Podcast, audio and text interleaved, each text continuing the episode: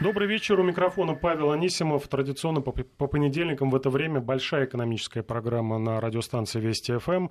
Мы обсуждаем главные события и тенденции, которые так или иначе повлияют на всех нас. На этой неделе, а точнее в среду, в центре внимания финансовых кругов и не только, будут события, связанные с выходом Великобритании из состава ЕС. Ожидается, что э, в среду британский премьер-министр Тереза Мэй уведомит Европейский Союз о решении Британии выйти из его состава.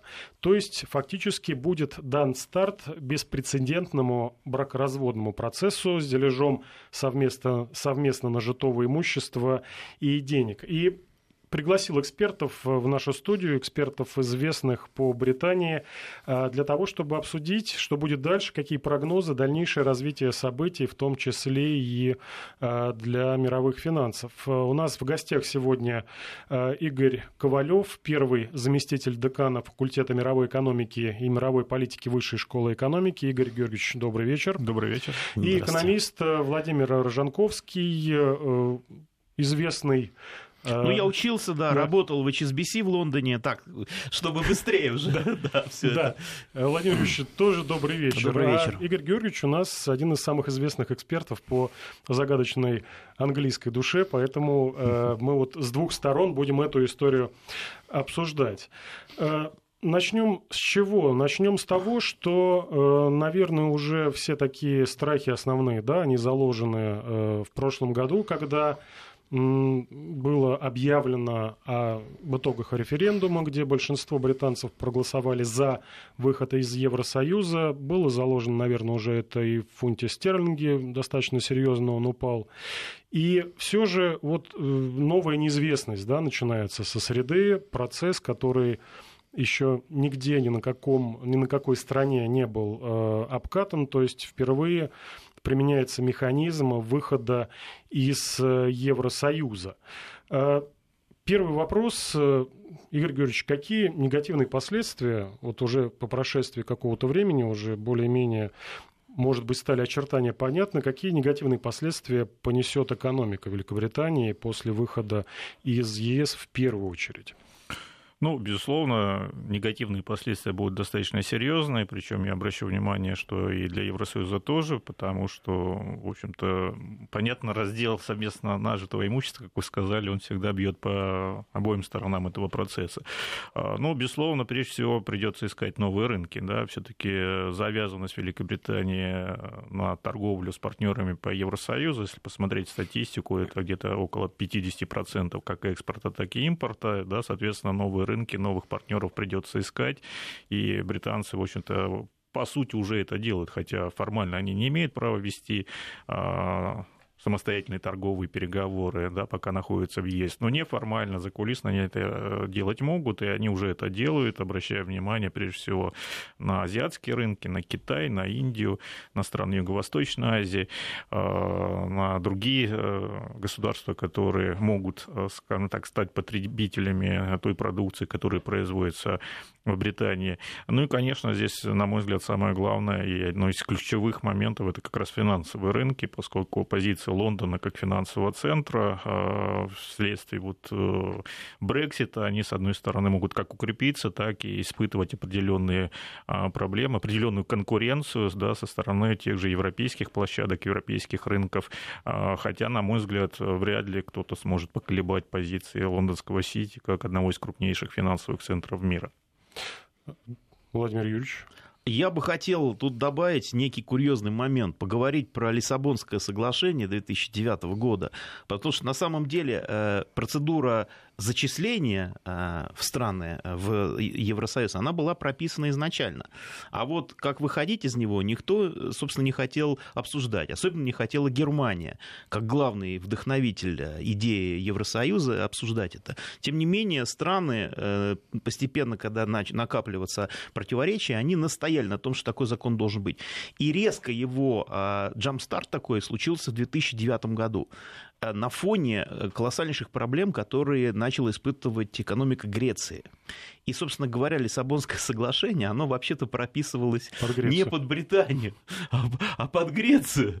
Вот. И вот в этом, на самом деле, на, на мой взгляд, самый большой курьез того, что сейчас происходит. И процедура, на самом деле, была достаточно жесткая. Ее прописывали, если посмотреть вот это Лиссабонское соглашение, то там все пронизано мыслью, вдохновлена именно имиджем Греции, имиджем стран ПИКС. Мы уже почти забыли эту аббревиатуру. Это Португалия, Италия, Греция, Испания, это были страны с самой высокой долговой нагрузки в Евросоюзе, э, в какой-то момент возникло опасение, что они просто не выдержат, и что для сохранения Евросоюза придется эти страны каким-то образом, э, ну, сказать, исключать. Ну, в первую очередь, конечно, из еврозоны, но если страна исключена из еврозоны, скорее всего, через какое-то время она уже из Евросоюза будет исключена. Ну и вот, и вот это самый главный курьез, который сейчас э, присутствует во всем этом элементе. И второе, вот то, что мы обсуждали, это позиция э, Шотландии, вот, кстати, Тереза Мэй вроде сегодня встречается с премьер-министром Шотландии, именно касательно вопросов, которые интересуют шотландцев в связи с э, именно вот этой процедурой с э, Николас Сторджин. Соответственно, э, и второй момент – это позиция Ирландии, потому что Ирландия не просто член э, Евросоюза, она еще и член еврозоны. И не возникнет ли соблазн у британцев, в общем-то, Ирландия и так, на самом деле, такой неофициальный офшор, как известно, там штаб-квартира корпорации Apple находится, если кто-то не знает. Вот. Ну, по крайней мере, находилась до момента, когда Дональд Трамп стал президентом. Дальше там непонятно, что будет. Но, тем не менее, э, вот такой вот курьезный момент. И если Британия, вообще говоря, выделяется из Евросоюза, значит, что э, все суда, ну а Британия это островное государство, которые будут прибывать в Британию, они будут особому тщательному таможенному, ну, таможенному а, надзору подлежать. И в этой связи другое островное государство, которое находится под боком у этой пираньи, это, это Ирландия. Соответственно, будет э, ну, соблазн каких-то ну, недекларируемых э, грузопотоков. Вот этот вопрос, он пока что, наверное, всерьез не обсуждается, и, наверное, это слишком рано еще об этом говорить. Но потенциально такая опасность есть. И более того, э, Ирландия достаточно плохо нам, по мнению Лондона, влияет на Эдинбург. И в конце концов может, если они сейчас не решат между собой все эти тонкие моменты, через, как, через какое-то время может возникнуть некий конфликт. К вам вопрос, Игорь Георгиевич. Все-таки варианты же есть, ну, теоретически, да, есть эм, два варианта. Мягкий Брекзит, когда э, Соединенное Королевство выходит из Европейского Союза, но при этом сохраняет участие в ряде экономических соглашений, в том числе и в общем рынке, и права граждан Британии и Евросоюза тоже как-то уравниваются. Есть жесткий вариант, э, когда, ну вот, как говорил Тереза Мэй, Брекзит э, означает Брекзит. То есть, по сути, ну, полный разрыв, э, развод всех отношений. Э, на ваш взгляд, вот сейчас стороны, когда в среду да, будет объявлено, будет э, официальное уведомление Евросоюза, Дональду Туску будет доложено о том, что выходит, начинает процесс выхода. Все-таки по какому сценарию, скорее всего, вероятен выход Великобритании из Евросоюза? Э, ну, я себе позволю немножко все-таки поправить своего коллегу. Все-таки 50-я статья, о которой он говорил, она, конечно, писалась не для того, чтобы вы, вы, вытеснить из Евросоюза Грецию или страны ПИКС, потому что все-таки она э, подразумевает не исключение, а добровольный выход самой страны. И, ну, кстати, добровольный. И, кстати, по иронии судьбы, ее, ее предложил как раз э, представитель Великобритании. Никакого насилия. Шотландский аристократ, который, в общем-то, потом вспоминал, что вообще-то он эту статью предлагал на тот случай, если где-то там в стране Евросоюза случится какой-то госпереворот, и к власти придут, в общем-то, совершенно непонятные политические силы, которые за, захотят выйти. Да, он и подумать не мог, что это так поступит Великобритания. А, возвращаясь к вашему вопросу, ну, однозначный ответ ответ, э, во всяком случае, на сегодняшний день дают и представители Великобритании, и э, бюрократы Евросоюза. Да, и те, и другие говорят о жестком варианте выхода. А что он означает? Это означает кардинальный разрыв, э, выход из единого торгового сообщества, это введение как совершенно правильно сказал мой коллега, да, своего собственного и иммиграционного законодательства, и таможенного контроля на границах. А, ну, из зоны евро выходить не надо, Британия туда и не вступала. То есть максимально такой жесткий разрыв. Да, это то, что декларируется. То же самое сказал и Туск, то же самое сказал Юнкер, что да, никто, в общем-то, ну, даже звучали такие изначально фразы о том, что Британию нужно э, наказать, за, да, чтобы другим было неповадно, чтобы вот Брексит не вызвал за, собой эффекта домино.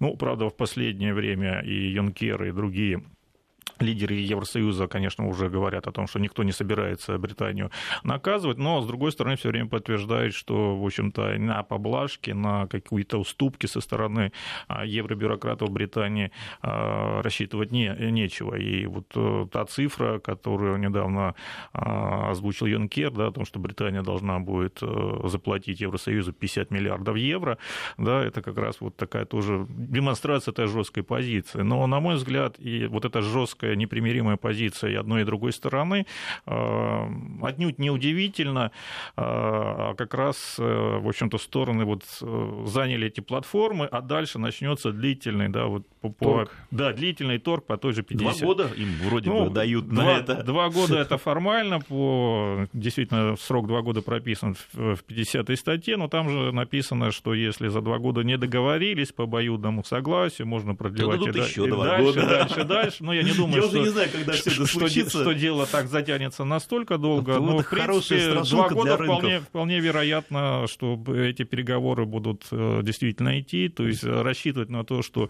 раньше э, марта 2019 года Великобритания официально покинет Евросоюз, и вот развод состоится уже по факту, я бы не стал. Но все-таки лучше ужасный конец, чем ужас. Чем ужас без конца. Ну что, они проголосовали, мои там знакомые тоже из банковского сектора, из Сити, э, большинство из них э, очень негативно на все это настроены, э, пишут письма MP своим, Members of Parliament, со всякими там своими собственными мыслями по поводу этой ситуации. Но мне кажется так, что Лондон в первую очередь, как правильно было уже сказано, является одной из финансовых финансовых столиц мира. Э, все-таки там Гонконг это уже номер три, скорее, все-таки, я так думаю.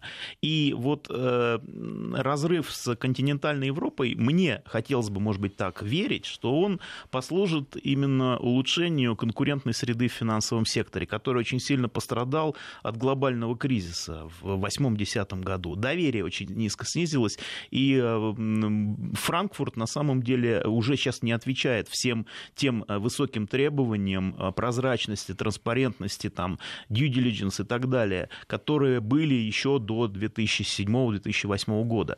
И именно отделение Лондона и конкурентность, которая в связи с этим возникнет между Франкфуртом и Лондоном, она, на мой взгляд, все-таки даст толчок Франкфурту к улучшению качества финансовых услуг. Но тут еще вопрос, понятно, да, э, мировой финансовый центр, а вот этот развод с более высокими таможенными пошлинами возможными, да, с ограничениями по работе, э, получится ли у королевства по-прежнему оставаться пятой экономикой мира? Это к вам вопрос, Игорь Георгиевич.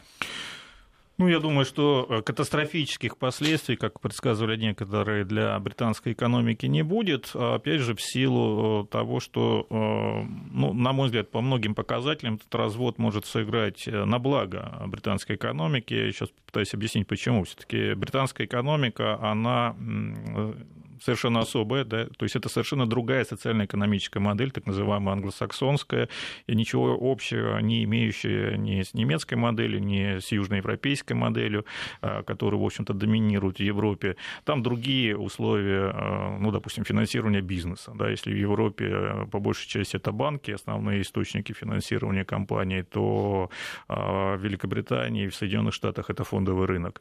Да, там другие правила ведения бизнеса государства, там другой, другие правила гарантий социальных, да, и можно вспомнить, как долго Великобритания не подписывала социальную, европейскую социальную хартию, да, и только в Амстердаме там Блэр решился на это.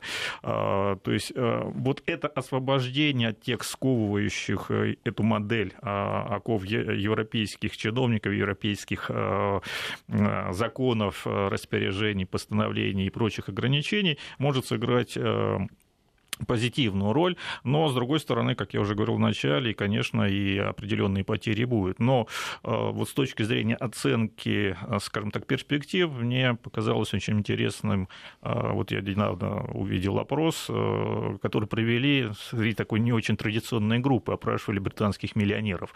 И вот среди них в пользу Брексита... Оказалось, только два британца, остальные были не британцы. В пользу Брексита высказалось 80% опрошенных, причем чем моложе был возраст этих а, миллионеров британских, тем а, больше была доля тех, которые приветствовали вот это освобождение, считали, что выход из Евросоюза даст им дополнительный импульс и позволит приумножить их состояние. На мой взгляд, интересный опрос, хотя, в общем-то, в последнее время а, социологам и опросам не всегда можно верить.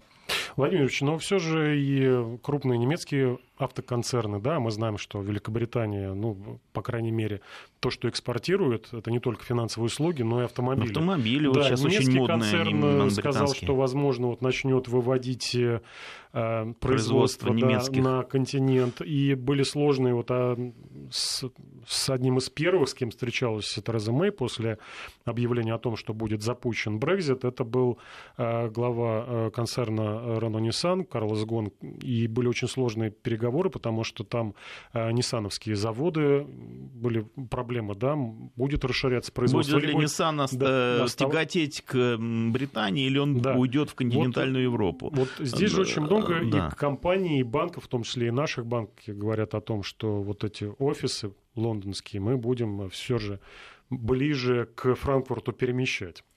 Ну, возможно. На самом деле, вот э, тема, на мой взгляд, интересная, затронута, потому что мы все больше о финансовом секторе говорим. Но тут как бы для меня все ясно, я уже изложил свою точку зрения. А вот что касается производства, э, то тут тоже ведь огромная идет конкурентность.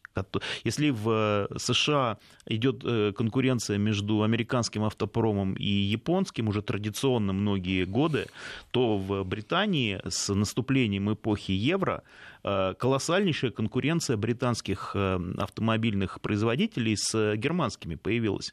Из Германии, собственно говоря, э, естественно, экспортно-ориентированная экономика и различные способы, различные уловки торговые, все что угодно делалось для того, чтобы продукция германского автопрома задавила продукцию британского автопрома. И я так понимаю, что сейчас это становится все больше и больше неудобством, поскольку финансовый сектор, к сожалению, к моему глубочайшему, как представителю финансового сектора, потерял свой э, былой блеск. потерял свой блеск, а, и, соответственно, э, роль э, реального сектора по всему миру увеличивается. И то, что сейчас происходит в США, Британия не может игнорировать. Она вынуждена заниматься протекционизмом, она вынуждена свои интересы отстаивать. Ну, а наибольший интерес это, конечно, в наукоемких отраслях. И британский автопром, видимо, сейчас будет двигаться двигать немецкий. Ну, по крайней мере, у себя на континенте, на, ну, на, на островах, да. Э, Игорь Георгиевич, сегодня были новости о том, что десант из 400 представителей бизнеса приехал в Лондон э, из стран Персидского залива, и Катар заявил, представитель Катара, о том, что э, вложит страна в Великобританию 5 миллиардов долларов после того, как завершится Брекзит. То есть видим мы, что инвестиции не только не будут уходить, но и пойдут инвестиции из совсем других источников. Ранее так серьезно не рассматривалось э, вот это направление. А во что, например, те же катарцы могут инвестировать миллиарды долларов? Что им интересно при, после развода э, Великобритании и Евросоюза? Ну, наверное, нужно было спросить у самих катарцев, во что они будут инвестировать. Но это как раз действительно хороший пример того, что британцы уже да, подспудно ищут новые рынки, новых инвесторов в том числе. А если говорить серьезно, во что могут э, страны Персидского залива да, вложить э, те нефтедоллары, которые у них есть, ну, список достаточно широкий. Опять же, прежде всего, тот же финансовый сектор, э, который, в общем-то, как говорится, доминирующий в Великобритании. Я думаю, что несмотря на все разговоры о том, что нужно а, все-таки вот этот структурный дисбаланс и перекос в пользу финансового сектора как-то исправлять ведутся давно, а, тем не менее он достаточно привлекателен для инвестиций. Но я соглашусь с коллегой, что, конечно, задача реиндустриализации, но на качественно новой основе, то есть не, я бы здесь сказал, что не автопром главное, а все-таки высокие технологии. Да, все-таки высокие технологии технологий, та же шотландская силиконовая долина, IT-технологии, э, связь, э, вот э, эти сектора, они достаточно привлекательны. В студии Вести ФМ Павел Анисимов, а также Игорь Ковалев, первый заместитель декана факультета мировой экономики и мировой политики Высшей школы экономики, и экономист Владимир Роженковский. Продолжаем обсуждать тему Брекзита. Благо, что в среду уже начнется, что называется, а, кнопка красная будет нажата. И в этой связи вопросы, в том числе от коллег, слышал, вот а нам-то что, россиянам-то что? Ведь британские острова а, далеко, товарооборот небольшой, взаимоотношения сложные. Э, может быть, ну, посмотрим со стороны и забудем, либо, по примеру стран Персидского залива, э, надо готовить э, соглашение о зоне свободной торговли с Британией, которое после Брекзита может обеспечить некие преференции. Ваше мнение, Игорь Георгиевич? Ну, мнения у меня очень разные по этому поводу, потому что, с одной стороны, выход Великобритании из Евросоюза и получение ею такой больше свободы рук, конечно, для России это определенный вызов и определенная угроза, если вспоминать историческое наше противостояние, да, и, и имперское, в общем-то, сознание, имперский подход к многим политическим вещам, как в Великобритании, так и у нас, то это потенциально один из таких серьезных конкурентов, а, который уже не будет связан по рукам и ногам какими-то общеевропейскими ценностями, общеевропейской политикой, а будет действовать э, самостоятельно. А с другой стороны, учитывая, что а, из Евросоюза выходит один из самых таких последовательных и жестких э, сторонников санкционной политики в отношении России, это, конечно, ослабляет э, вот это крыло в Европейском Союзе, и, возможно, э, скажем так, у нас появятся какие-то перспективы, ну, скажем так, договоренностей по вот этому вопросу с Евросоюзом, который, ну, вот сила этих обстоятельств станет несколько слабее.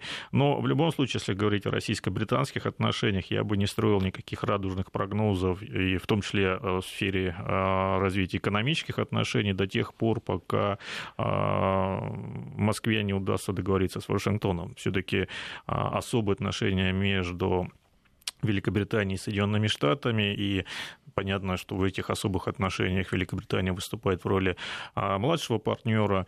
А вот здесь очень много завязано именно на Вашингтон. И если удастся вот сдвинуть э, в лучшую сторону взаимоотношения с Соединенными Штатами, то вот тогда может появиться перспектива развития каких-то а, нормальных отношений с Великобританией, на мой взгляд. Владимир Ильич, вот на ваш взгляд, да, согласен, да. да, все же остается открытым вопрос, насколько заинтересована Россия в продолжении именно деловых отношений с Великобританией после Брекзита. Э, Но куда она денется? Куда наши отношения? Э, ну, я, я, Но я уже приводил пример, что один из наших крупных банков собирается да, переводить из Лондона на континент свой европейский Это их решение. Центр. Я бы не стал торопиться на самом деле, потому что Сити есть Сити. И я еще раз повторю свою мысль о том, что Франкфурту нужно, при всем, может быть, я немножко, так скажем, англофильски рассуждаю, но Франкфурту нужно еще расти и расти до статуса Сити, до уровня э, финансовой прозрачности и контроля качества этих услуг.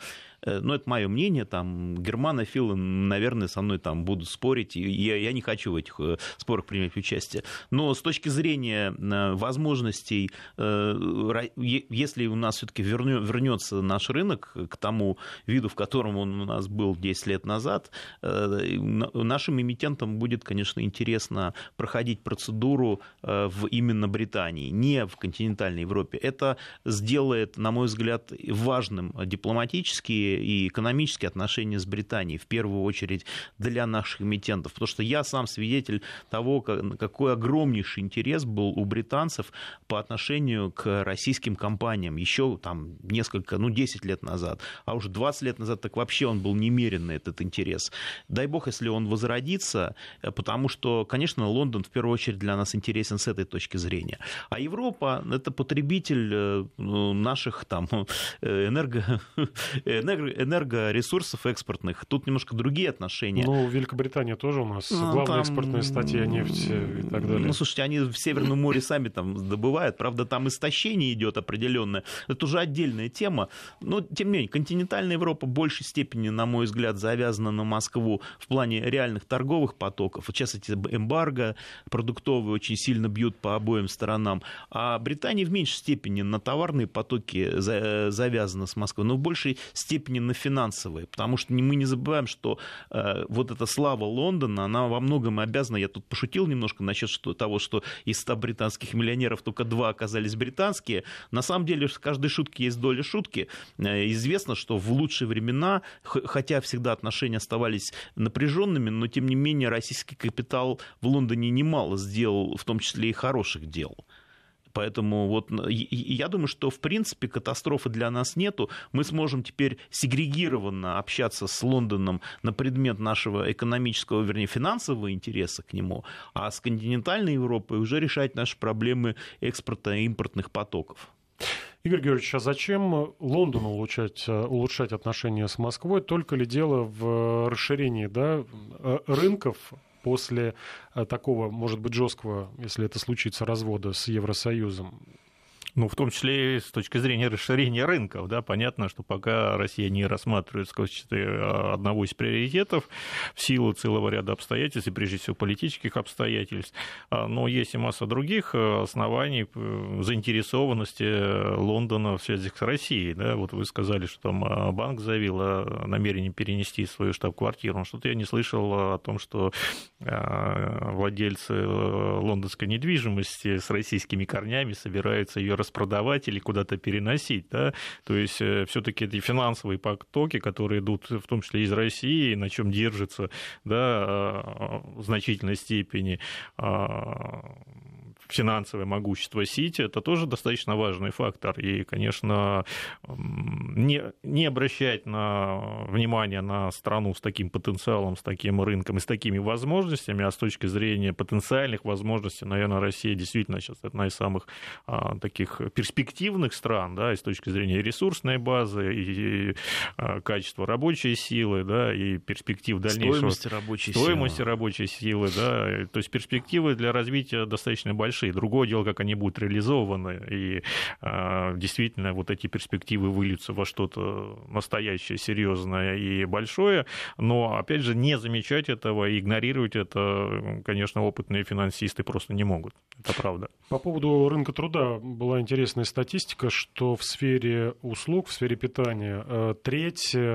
это не граждане Великобритании. Э, там по, по другим э, секторам тоже очень много тех, кто не имеет британского паспорта, и говорили о том, что, по сути, э, если будет жесткий вариант э, развода с Евросоюзом, с введением такого вот визового режима, то на рынке труда в Великобритании могут начаться достаточно серьезные проблемы, потому что некому просто будет Сокращения работать. будут, конечно, куда без них. Я думаю, что не избежать этих сокращений но я не думаю, что это будет финансовым. Почему-то все говорят, что сокращения будут очень большие в финансовом секторе. Ну, говорят, в Польшу уже побежали там десятки Поляки, тысяч. да, я слышал эту но историю. Нет, а, нет, именно финансовый сектор. Медл офисы туда переезжают. Ну да, те, кто работают э, за серую зарплату, они не спешат никуда уезжать, потому что их никто не гонит. А вот, да, те, кто работают на легальных основаниях, там действительно будет сейчас такая ну, скрытая дискриминация. Ну как, она везде есть, в принципе. Они говорят, что ее нету, там запрещено да, дискриминировать на почве там, расы, пола, возраста и так далее. Все эти мы знаем присказки. Но в реальности, конечно, когда речь заходит о сокращении людей, то в первую очередь, конечно, уходят люди, которые обладают акцентом, а люди с недавним иммигрантским прошлым, вне зависимости от того, может быть, они лучшие сотрудники, тем не менее, вот такая дискриминация, она есть, и в, и в Британии, и в Штатах. И, и я бы не стал говорить, что именно финансовый сектор от этого пострадает, но увольнения будут. Увольнения будут, потому что часть из тех компаний, которые в Британии работали, это были европейские компании, и с отделением Британии их материнские компании отзовут этих людей обратно в те страны, э, из которых они произошли. И не факт, что они смогут там получить рабочие места. Вы тоже прогнозируете, да, такую Ну, ситуацию? я бы здесь два аспекта еще выделил бы. Первое, это то, что все-таки это вопрос договоренности. И именно а, вот э, пункт о, скажем так, условиях а, существования британцев в Европе и граждан Евросоюза в Британии после Брексита один из самых таких центральных, сложных и основных э, в ряде других пунктов э, по поводу вот выхода Великобритании из Евросоюза. И здесь вот насколько договорятся и какие будут сохранены условия, речь идет сейчас, конечно, о гражданах Евросоюза, да, то есть э, иммигрантах, опять же, из Польши, там, э, Греции, Румынии, Болгарии, другие, Прибалтики. Вот это первое. А второй момент, э, на который я обратил внимание, это то, что, в частности, Тереза Мэй сказала, что да, Британия будет вводить свои собственную границу, контроль на границах не только товаров, но и потоков людей, но при этом при ужесточении, обещанном ужесточении миграционного законодательства было сказано, что все-таки приоритет будет отдаваться тем специалистам, которые Британии нужны. Если где-то будет не хватать да, британцев, не готовых работать в том или ином секторе экономики, отрасли экономики, то, соответственно, эти люди будут иметь приоритет на въезд в Британию, получение рабочей визы и будут занимать эти места. Я не думаю, что здесь возникнут какие-то катастрофические проблемы. Ну, то есть все равно будет некая селекция. Сначала британцам Безусловно. покажут, вот есть такие свободные рабочие места, если не ну, устраивает, будем, так всегда, будем приглашать. Тут... Продолжаем обсуждать развод Великобритании и Евросоюза, который стартует э, в эту среду у нас в студии Игорь Ковалев, первый заместитель декана факультета мировой экономики и мировой политики Высшей школы экономики и экономист Владимир Рожанковский. Э, мы остановились э, на том э, последствиях да, и для рынка труда, и для российских компаний хорошо будет плохо после такого достаточно жесткого варианта, когда Британия и Евросоюз обрубят все концы, ну, либо будут искать какой-то компромиссный вариант. И вот много мелькает, в том числе на финансовых э, сайтах, вопрос, каким будет курс фунта стерлингов с началом процедуры Brexit. Ведь паритета не ждем. Паритета не ждем, да, будем смотреть на выборы во Франции и так далее. Э, но все же вот привлечь в Британию больше российских компаний может в том числе и более серьезное снижение курса курса э, британской валюты, ведь чем ниже фунт стерлингов, тем э, больше можно купить э, за свои деньги. Я прав, Владимир Юрьевич? Ну да, то есть э, будет вообще протекционизм, он вообще цветет сейчас, что называется, и пахнет. Я еще удивлен, что доллар так долго держался, потому что вообще-то Трамп четко заявил, что теперь нам сильно... Это даже был не Трамп, а новый испеченный министр финансов в Штатах э, э, Стив Мнучин, который сказал нам, сильный доллар не нужен. Он сказал два или три раза, только после этого там доллар начал делать вид, что он ослабляется. То же самое и везде. То есть э, слабая валюта сейчас в условиях, если это действительно начинаются торговые войны, а отделение Британии... Они начнутся ну, по сути, одна из двух, как я понимаю, э, цели отделения Британии из Евросоюза в первую очередь это, конечно, решение миграционной безопасности, миграционного вопроса.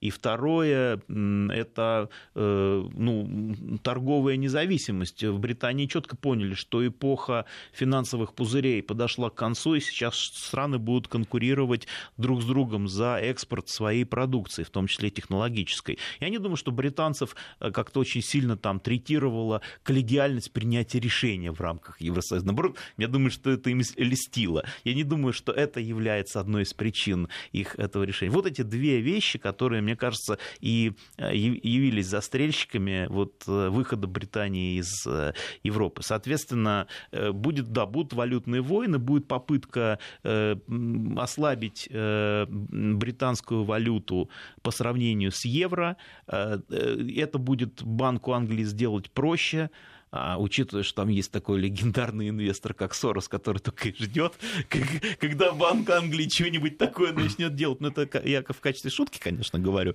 Надеюсь, что уловили этот тон. Но, тем не менее, а, отдельной стране с ее центральным банком всегда сделать что-то проще, чем а, конгломерату из 72 или там 73 стран, а, в которых каждый должен сначала высказаться, а как ему, его экономике это навредит, прежде чем Марио Драги или кто там будет его э, преемник э, вдруг там решит, что надо евро срочно там ослаблять.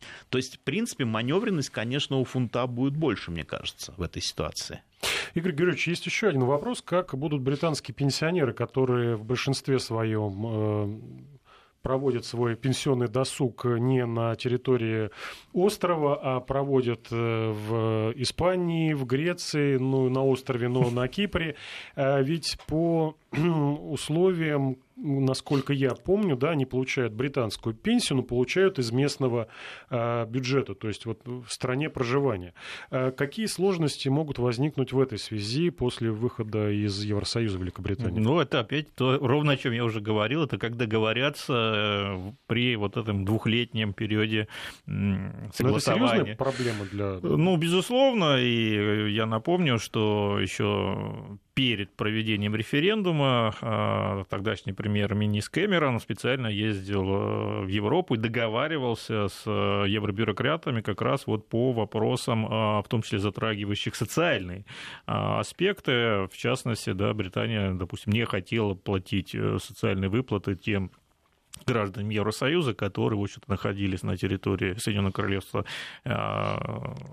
малое время, еще не сделали соответствующие взносы социальные фонды, а, соответственно, претендовали на эти выплаты. А, здесь, я тоже думаю, будет вопрос договоренности, как договорятся по условиям вот, не только передвижения и пребывания, но и в том числе будут ли распространяться социальные гарантии на британцев и в ответ, э, что тогда э, предложит э, Великобритания чиновникам в Брюсселе. Владимир Юрьевич, вспомнил я еще про одного возможного важного инвестора. Да, мы упомянули, что остается в приоритете у Великобритании это э, США.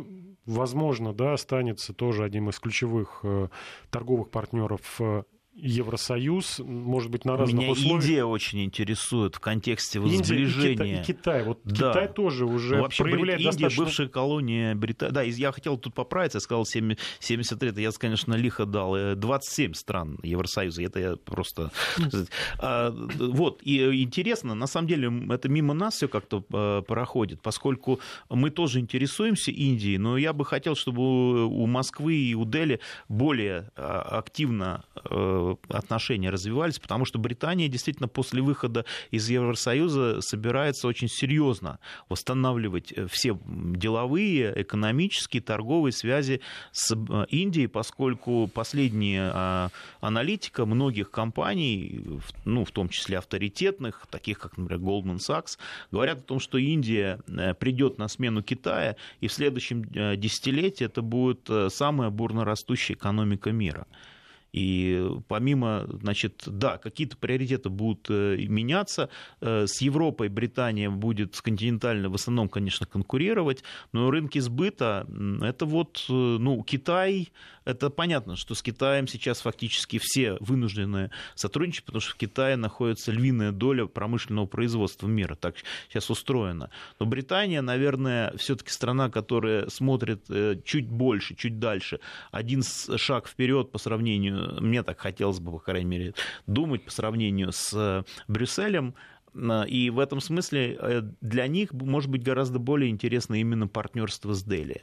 Как мне кажется. И они, в общем-то, если посмотреть research, посмотреть исследования британских компаний, то именно об этом сейчас очень многие говорят. Игорь Георгиевич, все-таки вспоминая про Китай, да, вот э, эксперты, экономисты говорят о том, что Брекзит поможет Великобритании улучшить отношения Э, с Китайской Народной Республикой и станет основой для построения свободной торговой, э, торговли между странами. Не становимся ли мы свидетелями э, процесса да, глобализации вроде как у нас пока что отменяется, развалились транс-тихоокеанские, трансатлантические всевозможные все, союзы. Все развалилось. Вот. и начинают, и начинают да, договариваться крупные игроки между собой вот напрямую. Такой вместо большого шара много пузыриков вот между собой сейчас вот прилипают друг к другу? Ну, на самом деле ничего нового здесь нет. Если вы посмотрите на то обилие а, торговых союзов и блоков, которые заключены, э, Э, то обнаружите, что абсолютное большинство, там более 90% это двухсторонние соглашения, да, то есть э, только они вот как бы формируются по каким-то новым правилам, это с одной стороны. Но с другой стороны, говоря о том, что британцы сейчас будут искать какие-то новые рынки, да, и смотреть в сторону Индии, Китая, Юго-Восточной Азии, а, каких-то других регионов мира, да, конечно, будут, но здесь еще один очень важный аспект, на мой взгляд, мы немножко упускаем, а, нужно же еще выйти на эти рынки, нужно там закрепиться, а кто их там ждет, ну, и, и, и с чем они будут выходить, да, то есть э, ведь э, по большому счету... Автопром, например, Ну, автопром тоже. на китайский рынок... Китай, а китайский, ну, на, на, на, да. на индийский могут, а, почему А учитывая, что в Британии уже давно нет своего автопрома, да, и весь британский автопром скупили немцы, японцы и так далее, и те ну, же китайцы, а, и даже мы там что-то покупали. Капитала. А, поэтому вот чисто британской ни одной авто, автостроительной компании нет. Даже Rolls-Royce. И даже Rolls-Royce. А, кстати, авто, автомобили там не главное, а двигатели. А, да, в Rolls-Royce, да. Остается две минуты, и хотел все-таки Игорь Георгиевич объяснить э, вот сам ритуал бракоразводный. Да? В среду он стартует, э, Тереза Мэй э, некое письмо там многостранично отправляет Дональду Туску, и дальше что происходит? Дальше что мы видим? А дальше уже мячик на стороне Евросоюза. Дональд Туск 29 апреля, как уже было заявлено, собирает Европейский совет, где вырабатывается позиция по Евросоюзу Евросоюза по вот предложениям Великобритании. И дальше вступают в работу ответственные лица со стороны Британии. Это соответствующий министр Дэвид Дэвис. По, по выходу из Брекзита. Да, по, вы, да, со, министерство а, по выходу из Брекзита. Министерство, да, со стороны Евросоюза. Это специальная комиссия Евросоюза, которая, в общем-то, по сути, является аналогом вот этого министерства. И дальше они вот в течение ближайших двух лет должны прийти к какому-то компромиссу, который затем должны одобрить и британский парламент, поскольку уже заявлено. Обратного пути нет. То есть, ну, не договорились, ну, и и забыли про этот Брекзит? Нет, еще раз, если не договорились и совместно не продлили, то через два года автоматически Британия считается вышедшей из Евросоюза. И затем, если она захочет вступить, то заново, со всей процедуры, на общих основаниях, то есть никаких льгот и привилегий уже не будет.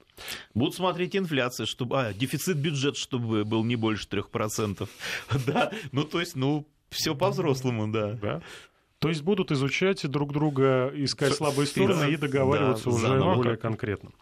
Благодарю наших экспертов. Напомню, у нас в студии был Игорь Ковалев, первый заместитель декана факультета мировой экономики и мировой политики Высшей школы экономики, и экономист Владимир Рожанковский, и я, Павел Анисимов. Спасибо. Прощаемся с вами. Всего доброго, до свидания. Всего хорошего.